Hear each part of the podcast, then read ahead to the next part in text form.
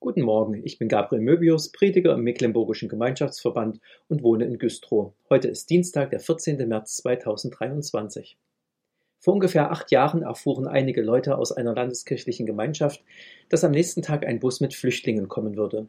Nicht in ihre Stadt, sondern in ein Dorf auf dem Land. Weil gerade Erntezeit war, packten einige von ihnen frische Früchte aus dem Garten ein und fuhren zu der Flüchtlingsunterkunft.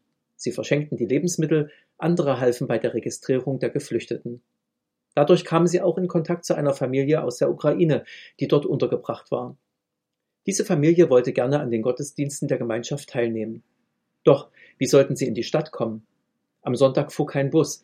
Die Strecke von 20 Kilometer war zu weit, um zu Fuß zu gehen. Die Familie konnte nur kommen, wenn vorher jemand aus der Gemeinde zu ihnen kam und sie abholte.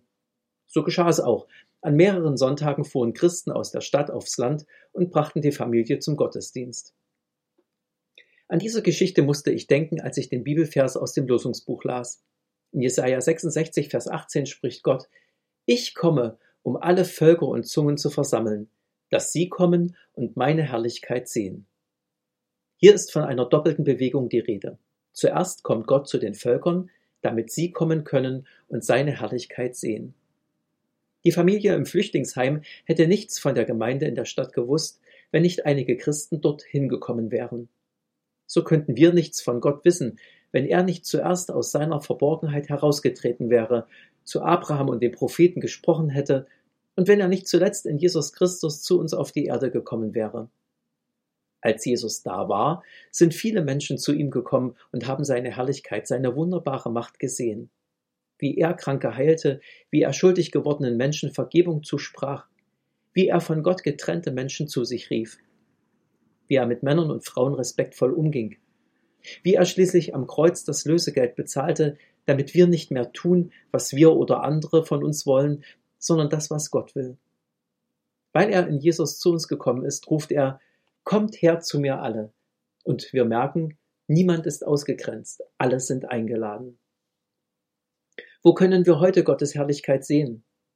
Wir sehen sie in seinem Wort, indem wir in der Bibel lesen. Dieses Wort hat Kraft und Macht, uns zu trösten und zu ermutigen, aufzuschrecken und aufzurichten und auszurüsten für unseren Alltag, für heute. Wir sehen Gottes Herrlichkeit im Gottesdienst und da, wo ein Christ den anderen mit Gottes Wort und mit der Tat stärkt. Aber wir sehen das nur im Glauben. Äußerlich mögen es nur Worte sein. Äußerlich mag der Gottesdienst längst nicht so attraktiv sein wie eine Fernsehshow. Äußerlich sehen wir nur schwache Menschen. Aber Gottes Wort ist stark. Eines Tages aber werden alle Gottes Herrlichkeit in seiner ganzen Größe und Macht sehen, dann, wenn Jesus wiederkommt und Gottes ewige Herrschaft beginnt. Damit dann viele Menschen herbeikommen und sich freuen, weil sie Jesus kennengelernt und ihm vertraut haben, braucht Gott Leute, die raus aufs Dorf fahren und Menschen, die gerne kommen möchten, abholen. Gott braucht Leute, die rausgehen, Kontakte knüpfen und zu Jesus einladen. So kommt er heute zu seinen Menschen.